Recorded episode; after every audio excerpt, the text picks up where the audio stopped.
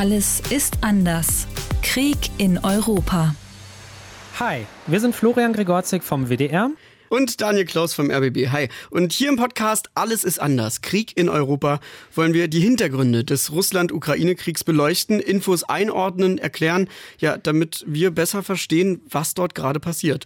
Und ähm, besser verstehen tut das, glaube ich, seit kurzem auch Anton Hofreiter. PT91, das sind kampfwertgesteigerte T72, äh, G82, äh, das hat 12,7 Millimeter äh, Projektil und damit können sie die gepanzerten Fahrzeuge der russischen Nationalgarde brechen. Also wir hören Anton Hofreiter von den Grünen, der ist gerade innerhalb von wenigen Wochen zum ausgesprochenen Waffenexperten mutiert, äh, wie er hier auch in diesem Ausschnitt bei Markus Lanz gezeigt hat.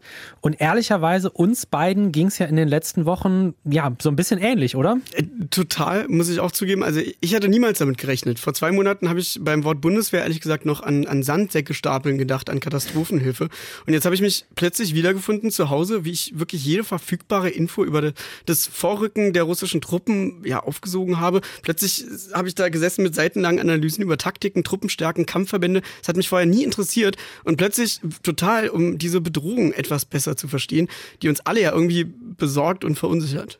Und genau deshalb soll es in dieser Folge von Alles ist anders auch um das Militär gehen, einfach um zu verstehen, warum wurde der ukrainischen Armee vor dem Krieg eigentlich keine Chance gegen die russische Armee zugetraut. Heute, fast anderthalb Monate nach Kriegsbeginn, stellte sich das ja, ja, ich sag mal, als falsch heraus. Und deswegen wollen wir auch darauf schauen, wie sind die Armeen Russlands und der Ukraine auf dem Papier eigentlich aufgestellt gewesen vor dem Krieg und warum dachten so viele, dass Russland in ein paar Tagen diesen Krieg gewinnen könnte. Ja, und dafür werden wir uns erstmal diese erste Phase des Krieges genau anschauen, quasi von der Invasion der russischen Truppen bis zum Rückzug Russlands aus dem Norden der Ukraine. Warum war denn die ukrainische Armee stärker, als man gedacht hat vorher? Hat Russland diese Phase des Krieges eigentlich jetzt schon verloren? Und welchen Einfluss hatten auch die modernen westlichen Waffen, die ja auch von Deutschland geliefert wurden, auf den Verlauf dieses Krieges?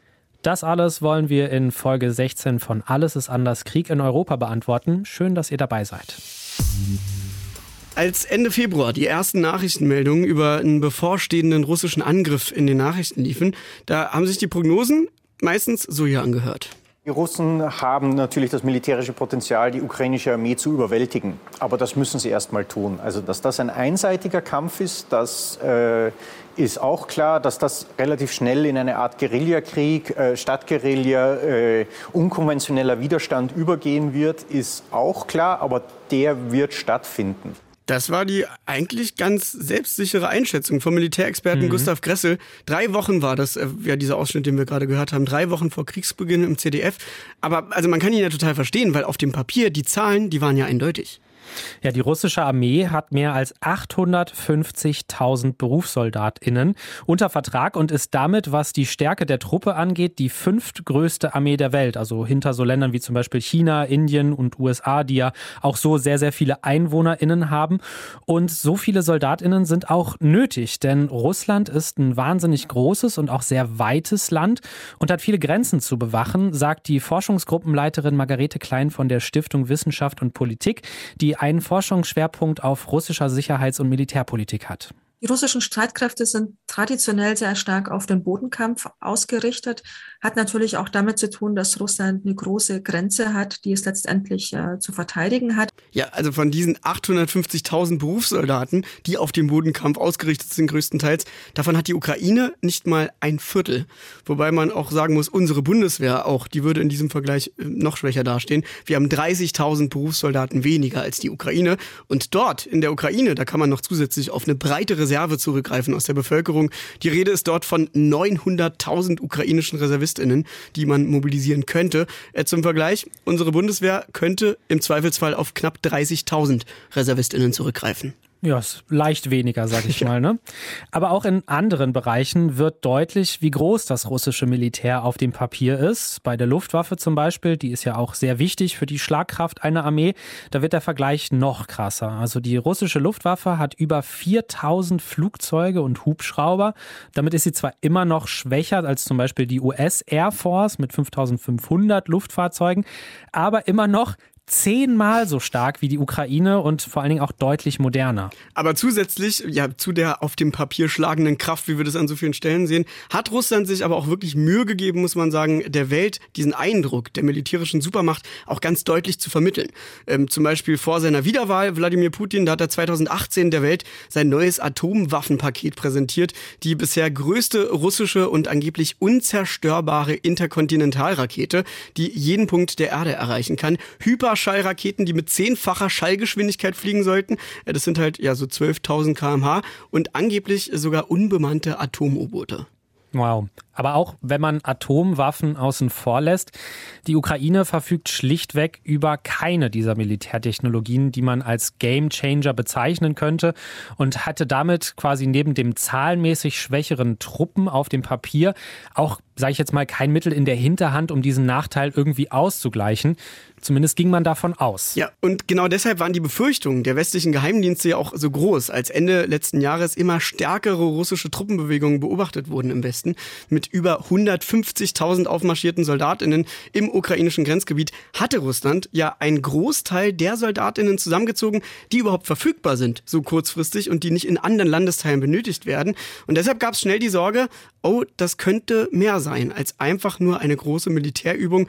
Womöglich bereitet Russland einen Krieg vor. Am 24. Februar haben die russischen Truppen die Grenze zur Ukraine überschritten und schienen dabei vor allen Dingen ein Ziel im Auge zu haben, die Hauptstadt und den Sitz der ukrainischen Regierung in Kiew. Aber dann, nach knapp vier Wochen Kampf, haben sich Anfang April die russischen Truppen aus dem Norden der Ukraine rund um die Hauptstadt zurückgezogen. Aber warum haben sie das gemacht? Denn eigentlich, haben wir die ganze Zeit erzählt, waren sie so stark überlegen. Natürlich muss man jetzt auch mal dazu sagen, es gibt jetzt nicht den einen Grund dafür, sondern mehrere. Und deswegen schauen wir uns einige davon einfach mal ein bisschen genauer an. Und zwar Taktik, die verwendeten Waffen, die Probleme bei Kommunikation der Soldaten untereinander, aber auch Probleme bei der Logistik, um dann eben herauszufinden, warum diese erste Phase des Krieges für die russischen Streitkräfte nicht so gelaufen ist, wie erhofft. Vorab muss man auch noch mal dazu sagen, die meisten Infos kommen hier von Beobachterinnen und von Expertinnen, aber natürlich berichtet kein Militär der Welt schwarz auf weiß genau über seine Taktik und sein Vorgehen, also das sind jetzt keine Erkenntnisse, die sozusagen direkt vom Militär kommen.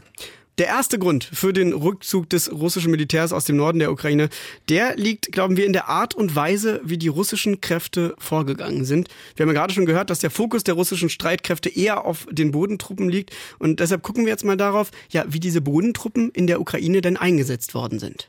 Genau, russische Soldaten kämpfen unter anderem in sogenannten Bataillonstaktischen Gruppen, kurz BTGs.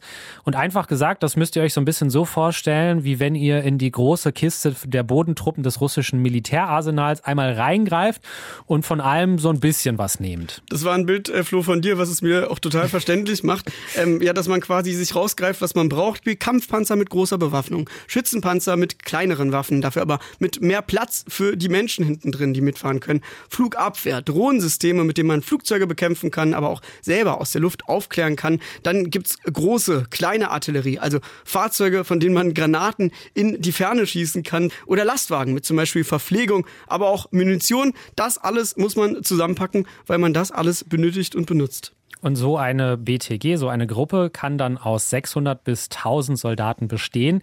Die sitzen aber zum größten Teil eben in diesen Fahrzeugen, denn davon gibt es richtig, richtig viele. Du hast es ja gerade auch schon so aufgezählt. Also so eine Gruppe besteht aus etwa 10 großen Kampfpanzern, 40 kleineren Panzern und gepanzerten Fahrzeugen und ein Dutzend weiteren Fahrzeugen. Das ist also wirklich ein riesiger Fuhrpark.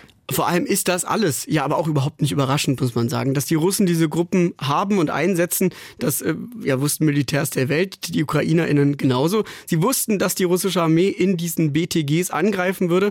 Und statt diese Gruppen aber direkt an der Grenze aufzuhalten, wie ich als Laie mir das eigentlich auch vorgestellt hätte, haben die erstmal die Truppen der russischen Armee in die Ukraine eindringen lassen. Ja, und dadurch eigentlich wie so eine Ziehharmonika gestreckt, könnte man sagen. Und das ist eine Erfahrung, die haben die UkrainerInnen den vorherigen Kämpfen mit der russischen Armee ja seit 2014 entnommen. Das sagt Oberst Markus Reisner vom österreichischen Bundesheer. Daraus haben die ukrainischen Kräfte gelernt und sie haben diesmal die russischen Kräfte hereingelassen und sie dann erst später bekämpft.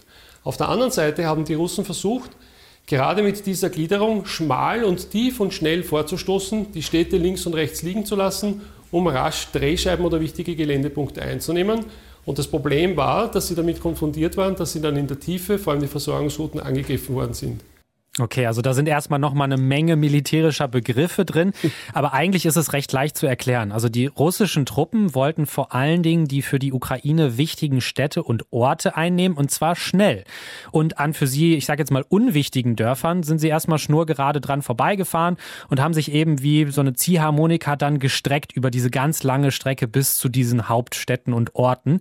Und äh, auf diese in die Länge gezogenen Konvois haben dann die Ukrainer einfach aus Hinterhalten jeweils jeweils draufgeschossen und zum Beispiel Versorgungswagen, die eigentlich viel weiter hinten sind, aber sich dann eben schon in der Ukraine befunden haben, kaputt gemacht.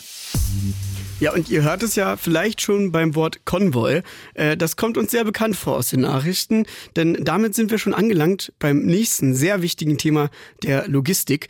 Denn das war für mich, glaube ich, das bisher beeindruckendste Beispiel aus diesem Krieg für etwas, das erstmal total bedrohlich aussieht und auch wirklich Angst macht. Aufnahmen des US-Satellitendienstes MEXA zeigen einen großen Militärkonvoi vor der Hauptstadt Kiew, dessen Spitze noch etwa 25 Kilometer vom Zentrum entfernt ist. Die Kolonne erstreckt sich über mehr als 60 Kilometer und ist damit länger als von Militärexperten bisher angenommen. Aber genau diese Kolonne, die ich weiß es noch genau, also und du bestimmt Hat ja auch. jeder gesehen. Ja, also aber auch als so bedrohlich wahrgenommen habe. Jetzt im Nachhinein, wenn man sich das genau anguckt, dann, dann sieht es vielmehr wie ein Versagen aus, statt wie eine Bedrohung. Und ziemlich bemerkenswert finde ich auch, wie taktisch schlau die Ukraine da reagiert hat. Dafür müssen wir uns jetzt aber zuerst mal angucken, wie unheimlich wichtig Truppenversorgung ist, um so eine Invasion erfolgreich durchzuführen, aus der Sicht der Invasoren natürlich. Denn jedes dieser tausenden schweren Fahrzeuge braucht natürlich jeden Tag, ich sag mal, hunderte Liter an Kraftstoff und über 150.000 Soldaten brauchen auch jeden Tag möglichst, ich sag mal, dreimal was zu essen. Und das ist dann aber auch noch nichts im Vergleich zu den Tonnen an Munition, vor allen Dingen auch Artilleriegranaten und auch schwere Raketen, die natürlich jeden Tag aufs neue hunderte Kilometer durch die Ukraine transportiert werden müssen zur Frontlinie. Und das ist dann die eigentliche Herausforderung für die russische Armee, wie wir sie jetzt gerade sehen. Und deshalb ist neben dem üblichen Vergleich der Feuerkraft, also wer hat mehr Panzer, wer hat mehr Munition und Soldatinnen, eine zweite Ebene eigentlich auch total wichtig. Wer hat die bessere Logistik? Da gibt's ähm, ja so eine Militärweisheit, die habe ich immer häufiger gelesen zuletzt. Truppen gewinnen Kämpfe und Logistik gewinnt den Krieg. Das wird gerade von westlichen Militärs ähm, ja ziemlich gerne benutzt, weil die so viel Wert drauf legen, eine gute Logistik zu haben, vermeintlich besser als die der russischen Armee. Dass die russische Armee logistische Probleme hat, das haben wir aber an vielen Stellen gesehen. Innerhalb der Grenzen ist dieses Versorgungsproblem für Russland eigentlich auch gar kein Problem, denn die russische Armee ist eigentlich eine Armee der Schiene. Also Russland hat ein riesiges Schienennetz und der Staat besitzt auch selbst viele Lokomotiven und das ist natürlich perfekt für große Militärtransporte. Die Armee hat sogar eine eigene Spezialeinheit, die nur für den Bau und das Reparieren von Gleisen zuständig ist. Das heißt, man kann sagen, in der Nähe von Bahngleisen ist die russische Armee also sehr stark. Diese Bahngleise haben die in der Ukraine aber natürlich als erstes kaputt gemacht, als sie von der Invasion mitbekommen haben. Das heißt, hinter der ukrainischen Grenze sah die Situation dann erstmal ganz anders aus in den ersten Tagen des Kriegs für die russische Truppenversorgung. Da gibt es eine interessante Berechnung, finde ich, von einem Militär, der heißt Alex Vershihin. Der modelliert am Computer Kampfhandlungen, macht das für die US-Armee oder die NATO. Und der hat sich mal angeguckt, wie viele Versorgungs-LKWs hat Russland und wie viel Tonnen Versorgung brauchen die russischen Truppen jeden Tag und ist dabei zu einem ja, interessanten Ergebnis gekommen. Er sagt, Russland hat nämlich nur so viele Versorgungs-LKWs, dass die russischen BTGs, also diese Gruppen, von denen wir gerade gesprochen haben, sich nur maximal 140 Kilometer von ihren Versorgungspunkten entfernen können, ohne dass die Versorgung abbricht. Denn es gibt nur so viele Transportkapazitäten, dass mindestens zweimal am Tag Nachschub geliefert werden muss. Bei 140 Kilometern schaffen die also noch zwei Touren am Tag. Wenn die Kämpfe aber weiter entfernt sind, dann schaffen die das eben nicht mehr. Und das heißt für die Fronteinheiten, also die Kampfeinheiten, die müssen die Offensiven einstellen und auf den Nachschub warten. Und das ist der russischen Armee dann in den ersten Tagen auch passiert und dabei auch dieses relativ unterhaltsame Video entstanden, das auch in Deutschland durchs Fernsehen geisterte. Сломались, пацаны. Сломались. Also ich kann vielleicht mal übersetzen, weil ich Russisch spreche. Der hält da neben so einen Panzer an, äh, wo das russische V drauf gemalt ist. Die russischen Soldaten stehen davor und der sagt, ist kaputt gegangen, kaputt gegangen? Wisst ihr überhaupt, wo ihr hinfahrt? Dann sagt er ihnen, ihr fahrt nach Kiew. Ich habe bei der ganzen Kolonne angehalten, alle gefragt, eure Jungs wissen alle nicht, äh, wo es hingeht. Also ja, eine ziemlich durcheinander chaotische äh, Truppe, die zumindest dieser angeblich ukrainische Mann da gefilmt hat bei sich zu Hause. Und diese liegen gebliebenen Truppen mit Panzern ohne Kraftstoff, das waren keine Einzelfälle, davon gab es viele Berichte und das lag eben an diesem ganz, ganz langen Konvoi, der vor Kiew aufgehalten wurde. Ja, und weil dieser Konvoi über Tage kurz vor seinem eigentlichen Ziel war, also nur eine Stunde Fahrzeit von den russischen Truppen an der Front entfernt, hat die russische Führung sich über eine Woche lang anscheinend darauf verlassen, dass dieser Nachschub eben bald ankommt und nicht für Ersatz gesorgt. Und das könnte dann tatsächlich am Ende die Stadt Kiew gerettet haben. Viele BeobachterInnen sagen nämlich, dass eine Umzingelung Kiews in zwei Tagen eigentlich möglich gewesen wäre, wenn genug Treibstoff da gewesen wäre. Aber das hat die Ukraine scheinbar vereitelt und das war wohl auch der Grund dafür, warum die russische Offensive nach einem Tag schon ins Stocken geraten ist. Der Ersatznachschub, der kam erst viel, viel später an. Die nächsten großen Truppenbewegungen dieser neu versorgten russischen Truppen im Norden, die haben wir eigentlich erst ja wieder zwei Wochen nach Beginn der Invasion gesehen, so Mitte März. Also, wir stellen fest, auf russischer Seite ist die Taktik der schnellen Vorstöße ins Stocken geraten und hat an vielen Stellen einfach schlecht funktioniert. Auf der anderen Seite hatten die Ukrainerinnen aber auch Waffen, die eine ziemlich gute Antwort auf die russischen Vorstöße waren. Statt massenhaft großer Verbände mit vielen Panzern, äh, gepanzerten Fahrzeugen wurden auf ukrainischer Seite vor allem kleinere Waffen eingesetzt, die in kleinen Gruppen eben auch angewendet werden können und die die Ukraine von NATO-Staaten entweder verkauft oder zur Verfügung gestellt bekommen hat. Russland scheint solche Waffen in der Form äh, flächendeckend auch gar nicht einzusetzen.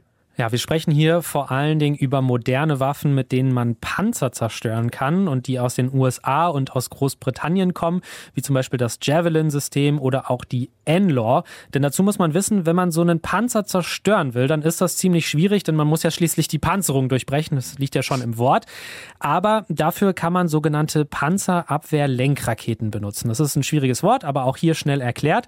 Das sind oft tragbare Raketenwerfer, die entweder manuell oder sogar ganz automatisch zu ihrem Ziel gelenkt werden können. Äh, da könnte man sagen, ja gut, das kennen wir doch und haben wir auch, heißt Panzerfaust. Äh, davon hat Deutschland ja auch hunderte geliefert an die Ukraine. Aber dieses amerikanische System, von dem du sprichst, äh, das kann ja noch viel mehr. Also weil die beste Panzerung, die hat so einen Panzer an den Seiten, links und rechts, da ist die besonders dick.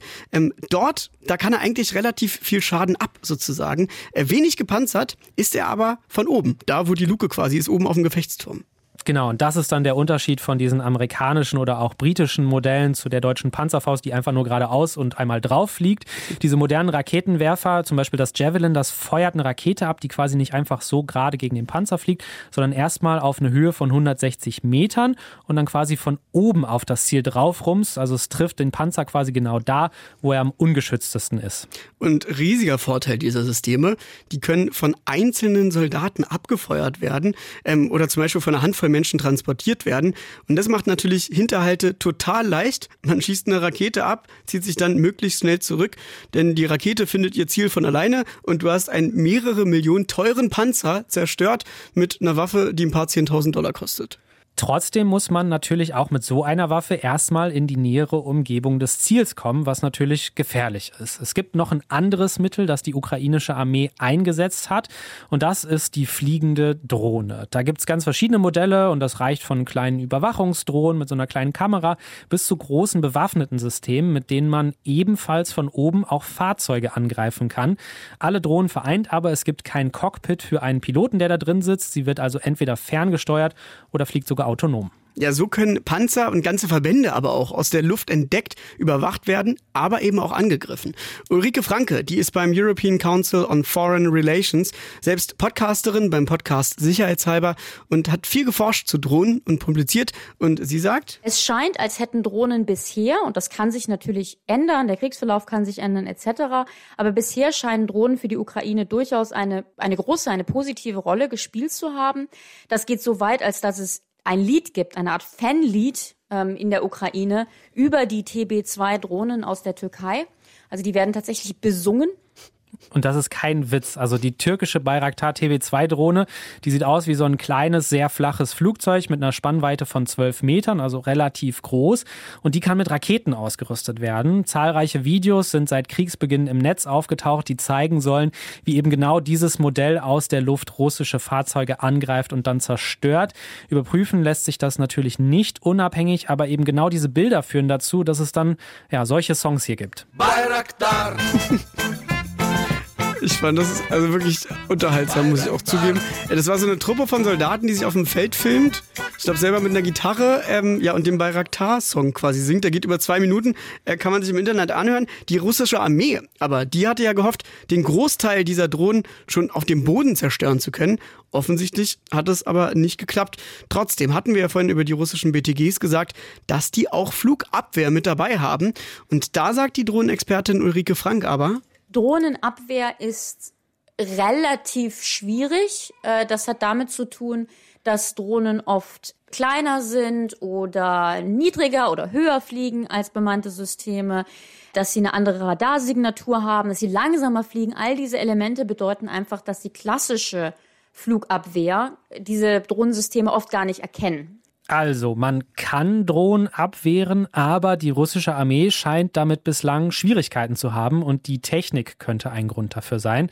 Zusätzlich muss man sich aber auch bewusst machen, in der Ukraine werden nicht nur diese größeren Bayraktar-Drohnen eingesetzt, sondern auch Drohnen, die wir zum Beispiel hier in Deutschland bei Mediamarkt, Saturn oder auch bei Amazon kaufen können, mit denen wir eigentlich fleißig Bilder im Urlaub machen. Die können halt auch zur Aufklärung benutzt werden und das passiert auch und zum Beispiel die Zivilbevölkerung der Ukraine spendet haufenweise beispielsweise solches Gerät an das Militär. Denn wenn man natürlich weiß, wo sich so ein Panzer versteckt, dann kann man sie auch mit anderen Waffen beschießen, zum Beispiel mit Artilleriegranaten oder sowas. Aber, sagt Margarete Klein auch, äh, die bei der Stiftung Wissenschaft und Politik arbeitet zum Thema russische Militär- und Sicherheitspolitik, moderne Waffen sind nicht alles. Ich glaube, es ist nicht nur das moderne Militärgerät, sondern es ist auch eine sehr kluge äh, Taktik, die dort verfolgt wird. Und wir haben auf der ukrainischen Seite gesehen, dass es bei den Führungsstrukturen so zu sein scheint, dass gerade die Kommandeure auf der niedrigeren Ebene ähm, durchaus große Handlungsautonomie haben, was ihr Vorgehen anbelangt. Und dass sie da unwahrscheinlich gut koordiniert vorgehen, zum Beispiel bei Angriffen auf die Nachschublinien, wo sie dann ganz gezielt die Schwächen der russischen äh, Militäroperation des russischen Krieges äh, ins Visier nehmen, eben diese lange Militärkonvois beispielsweise, ähm, in die hineingehen, um eben hier den Vormarsch zumindest zu verlangsamen, Zeit zu gewinnen, Neugruppierungen zu erzwingen. Also das ist nicht nur eine Frage von modernen Waffen, die sicherlich eine große Rolle spielen, aber auch eben eines sehr klugen taktischen Vorgehens mit einer angepassten Führungsstruktur. Also mehr Autonomie als auf der russischen Seite, weil die ja in kleinen Gruppen mit kleinen Gerät natürlich einfacher miteinander kommunizieren können und ausmachen können, wer hat was zu tun, als in so einer großen BTG Russlands. Ja, da muss sich halt jemand entscheiden. Welche Fahrzeuge fahren vor? Was kann vielleicht ein Drohnensystem aus der Luft erspähen? Muss man vielleicht vordere Fahrzeuge wieder zurückziehen? Erstmal Raketenbeschuss starten, um, ich weiß nicht, gegnerische Stellung zu schwächen? Da gibt's sehr, sehr viel Abstimmung zu tun. Ja, und genau das ist auch die neue Herausforderung für die russische Armee jetzt, sagte Margarete Klein. Es ist keine neue Art von Krieg, sondern es ist ein neuer Einsatz, den die russischen Streitkräfte in der Ukraine machen. Denn bisher waren die militärischen Operationen immer begrenzt. Also Syrien ist ja primär zum Beispiel ein Einsatz der Luftwaffe gewesen und vereinzelter Bodentruppen der Militärpolizei. Krim war vor allem ein Einsatz von Spezialkräften und Donbass sehr stark von irregulären Kämpfern. In der Ukraine jetzt ist es zum ersten Mal ein großmaßstäblicher Krieg mit einem anderen Land. Und das ist eine andere Art von Einsatz, als wir bisher von den russischen Streitkräften gesehen haben. Ja, und dieser neuen Art von Einsatz war die russische Armee zumindest in Teilen offenbar nicht gewachsen, weil es einfach nicht geklappt hat, die verschiedenen Truppenarten auch zusammen im Verband erfolgreich miteinander zu kombinieren.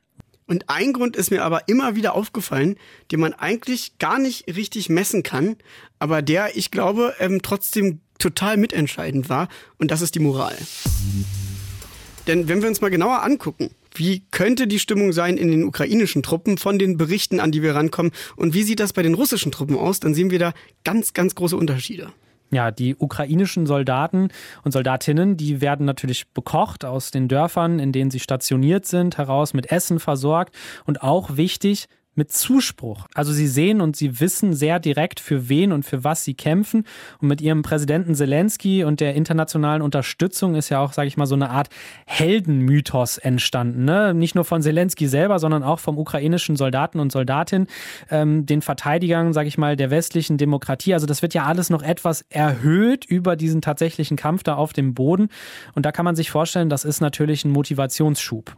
Das kann ich mir total gut vorstellen, dass es das so ist. Und auch wenn ich jetzt mal ähm, in die Telegram-Gruppen reingeguckt habe aus der Ukraine, gerade die größeren Städte haben so eigene, ziemlich große, mit mehreren hunderttausend Mitgliedern äh, Telegram-Gruppen. Da gibt's ganz, ganz viele, natürlich, ja, traurige Bilder der eigenen bombardierten Städte, entsprechend traurige Reaktionen darauf, aber vor allem, also ich glaube wirklich, jede Person, die in den letzten Wochen mal in einer ukrainischen Telegram-Gruppe unterwegs war, kennt ganz sicher auch diesen Song hier.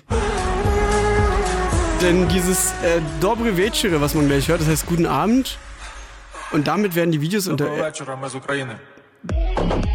Das ist also der Sound von dem. Das kenne ich von TikTok tatsächlich. Ach so, in der Tat, also aber auch im Zusammenhang mit dem Krieg? Ja, genau. Also es wird, äh, das sieht man ganz oft auf äh, Videos von der ukrainischen Armee. Auf TikTok ist dieser Song im Hintergrund. Genau so. Und also egal, was da gerade explodiert auf den Videos, die dazu zusammengeschnitten werden, es explodiert und zwar viel und direkt nacheinander. Und damit werden die eigenen Kämpfer auch übermächtig stark, siegessicher dargestellt. Und das ist eigentlich auch der vorherrschende Ton in den sozialen Medien, den zumindest ich da entdeckt habe und wo ich mir vorstellen kann, der auch total die Moral fördert. Auf der anderen Seite haben wir ja dann jetzt die russischen Soldaten und westliche Beobachter, wie zum Beispiel auch das amerikanische Verteidigungsministerium, die haben schon vor Wochen gesagt, dass die Moral der russischen Soldaten ziemlich schlecht sei. Also es fängt ja schon bei ganz offensichtlichen Details an. Viele kamen ja auch nicht frisch aus ihren Heimatkasernen in diesen Einsatz, sondern haben ja, das hat man auf Satellitenbildern gesehen, schon Wochen vor Kriegsbeginn an der Grenze zur Ukraine zusammengezogen und tagelang in so großen Zeltstätten übernachten zu müssen müssen, im, mitten im Winter. Das sind schon mal schlechte Voraussetzungen, was die Kraft angeht, aber vielleicht eben auch die Moral für so eine Großoffensive. Ja, und statt der russischen Erzählung, wie es ja innerhalb des Militärs und generell in Russland hieß, eine Befreiungsarmee zu sein äh, für die armen Menschen der Ukraine, die vom Faschismus befreit werden wollen. Stattdessen wurde die russische Armee in vielen ukrainischen Städten, die sie besetzen wollen, äh, so hier begrüßt. Das ist ein Video von einer Menschenmenge in Kherson in der Ukraine, im Süden, nicht weit von der Krim. Da sieht man ja auf dem Video jetzt ein paar Dutzend Menschen hinter der Kamera, wahrscheinlich mehr, als sie kurz schwenkt, mit Ukraine-Flaggen um den Rücken. Vor allem sieht man aber zwei riesige Truppenversorgungs-LKWs der Russen, die im Rückwärtsgang von der Menschenmenge zu Fuß zurückgedrängt werden und in der Tat auf diesem Platz da mitten in der Stadt äh, rückwärts wenden, umdrehen und dann aus der Stadt rausfahren. Und äh, das macht was mit der Moral. Wenn du in diesem LKW drin sitzt, können wir uns, glaube ich, alle vorstellen, als Soldat in ein fremdes Land fährst, das du eigentlich befreien möchtest oder sollst und dann feststellt, niemand hat hier auf dich gewartet. Jetzt könnte bei einigen Zuhörerinnen und Zuhörern der Eindruck entstanden sein, nachdem wir jetzt so viel auch über die Schwächen der russischen Armee gesprochen haben und nachdem Russland seine Truppen auch aus dem Norden der Ukraine rund um Kiew zurückgezogen hat, ah, das ist jetzt die erste Niederlage für Russland. Dazu sagt Margarete Klein von der Stiftung Wissenschaft und Politik. Wir müssen uns aber darauf einstellen, dass Russland eine Art von Sequenzkriegsführung macht. Das heißt, den Fokus immer wieder verändert und die Ziele anpasst, aber trotz allem einen Kriegszustand hat, der immer wieder rauf und runter fahren kann. Also man muss sich auf einen längeren, äh, längeren Kriegszustand einrichten. Ja, und das heißt eben, und so ging es mir ehrlich gesagt am Anfang total, wenn man unzählige Bilder sieht von zerstörten russischen Panzern oder die Songs über die Drohnen hört, da kann man schnell auch mal den falschen Eindruck bekommen, dass Russland gerade eindeutig den Krieg verliert. Aber im Osten, im Süden des Landes, da stehen größere Teile der Ukraine nach wie vor unter Kontrolle der russischen Armee und dort wird auch ein möglicher großer Angriff in den nächsten Wochen erwartet. Das Ziel hier könnte sein, wenigstens im Osten die ukrainische Armee tatsächlich zu schlagen oder zumindest für besiegt zu erklären. Denn, das muss man dazu wissen, am 9. Mai wird in Russland der Sieg über Nazi-Deutschland mit immer sehr, sehr großen Militärparaden gefeiert. Und offiziell kämpft man ja in der Ukraine, um die dortige angebliche faschistische Regierung zu besiegen. Also, wenn ihr euch mehr noch für diese Kriegsgründe interessiert, dann hört gerne eine unserer letzten Folgen an. Da haben wir nämlich ausführlicher darüber gesprochen. Das heißt aber, das könnte so ein zeitlicher Rahmen sein, um die Dinge im Osten nochmal zu eskalieren. Ich muss aber auch zugeben, was, was mich etwas besorgt hat, ist, ähm, dass ich bei der Recherche gemerkt habe, es geht vielleicht gar nicht um einen eindeutigen Sieg oder eine eindeutige Niederlage einer Kriegspartei, wenn wir uns vorstellen, dass Russland in einem kleineren Teil des Landes bleibt mit Truppen, den Krieg so immer wieder rauf und runter fahren kann. Das könnte am Ende der Ukraine mehr schaden als Russland selbst, könnte zumindest ein Kalkül dahinter sein. Denn so lange hätte Russland die Oberhand, sagt Margarete Klein. Wir müssen uns aber auch darauf einstellen, dass es länger geht und dass es für die russische Führung auch ein akzeptables Ergebnis ist, wenn dieser Krieg in unterschiedlichen Aggregatzuständen immer wieder aufkocht und nach unten äh, eingefahren, eingefroren wird wieder, so dass man die Ukraine über eine lange Zeit hinweg äh, in, in einer Art von, äh, von, von schwieriger Situation hält, die sie schwächen kann. Also dass das auch ein Teil der Kriegsführung als Ziel sein kann, dass es gar nicht so sehr um konkrete Ziele geht, um konkrete Gewinne von Boden oder von Städten, sondern die Ukraine mit sich beschäftigt zu lassen und langsam eben auch ähm, materiell und auch personell sehr, sehr stark zu schwächen. Also Russland hat diese erste Sequenz, wenn wir mal in diesem Wording bleiben wollen, des Krieges nicht gänzlich verloren. Das Militär konnte eben nur seine Taktik und sein Ziel des schnellen Schlages gegen Kiew nicht richtig ausführen und musste sich dann davon zurückziehen. Das lag vor allen Dingen, wie wir gerade besprochen haben, an schlechter Kommunikation, langgezogenen Konvois und auch der passenden Konterbewaffnung der Ukrainerinnen. Der Versuch, euch an dieser Stelle jetzt zu sagen, was im Süden, im Südosten der Ukraine in den nächsten Wochen passieren wird, das wäre ein reiner Blick in die Glaskugel. Wir wüssten es gerne, wir wissen es aber nicht. Was wir aber wissen, ist, dass die russische Armee mit allen Mitteln versucht, der Ukraine nachhaltig zu schaden und dass dabei auch Zivilisten zur Zielscheibe werden. Wenn euch noch andere Faktoren oder Hintergründe zum Thema Krieg in der Ukraine interessieren, dann hört gerne in unsere anderen Folgen hier vom Podcast rein. Wir haben ja schon eine ganze Menge gemacht. Und wenn euch unsere Arbeit gefällt, dann bewertet uns auch gerne, abonniert uns zum Beispiel bei Apple Podcasts oder auch bei Spotify oder empfehlt uns auch gerne im echten Leben weiter.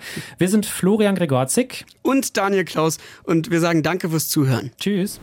Alles ist anders. Gemacht von RBB, SWR und WDR. Alle Folgen und weitere Podcasts gibt's in der ARD Audiothek.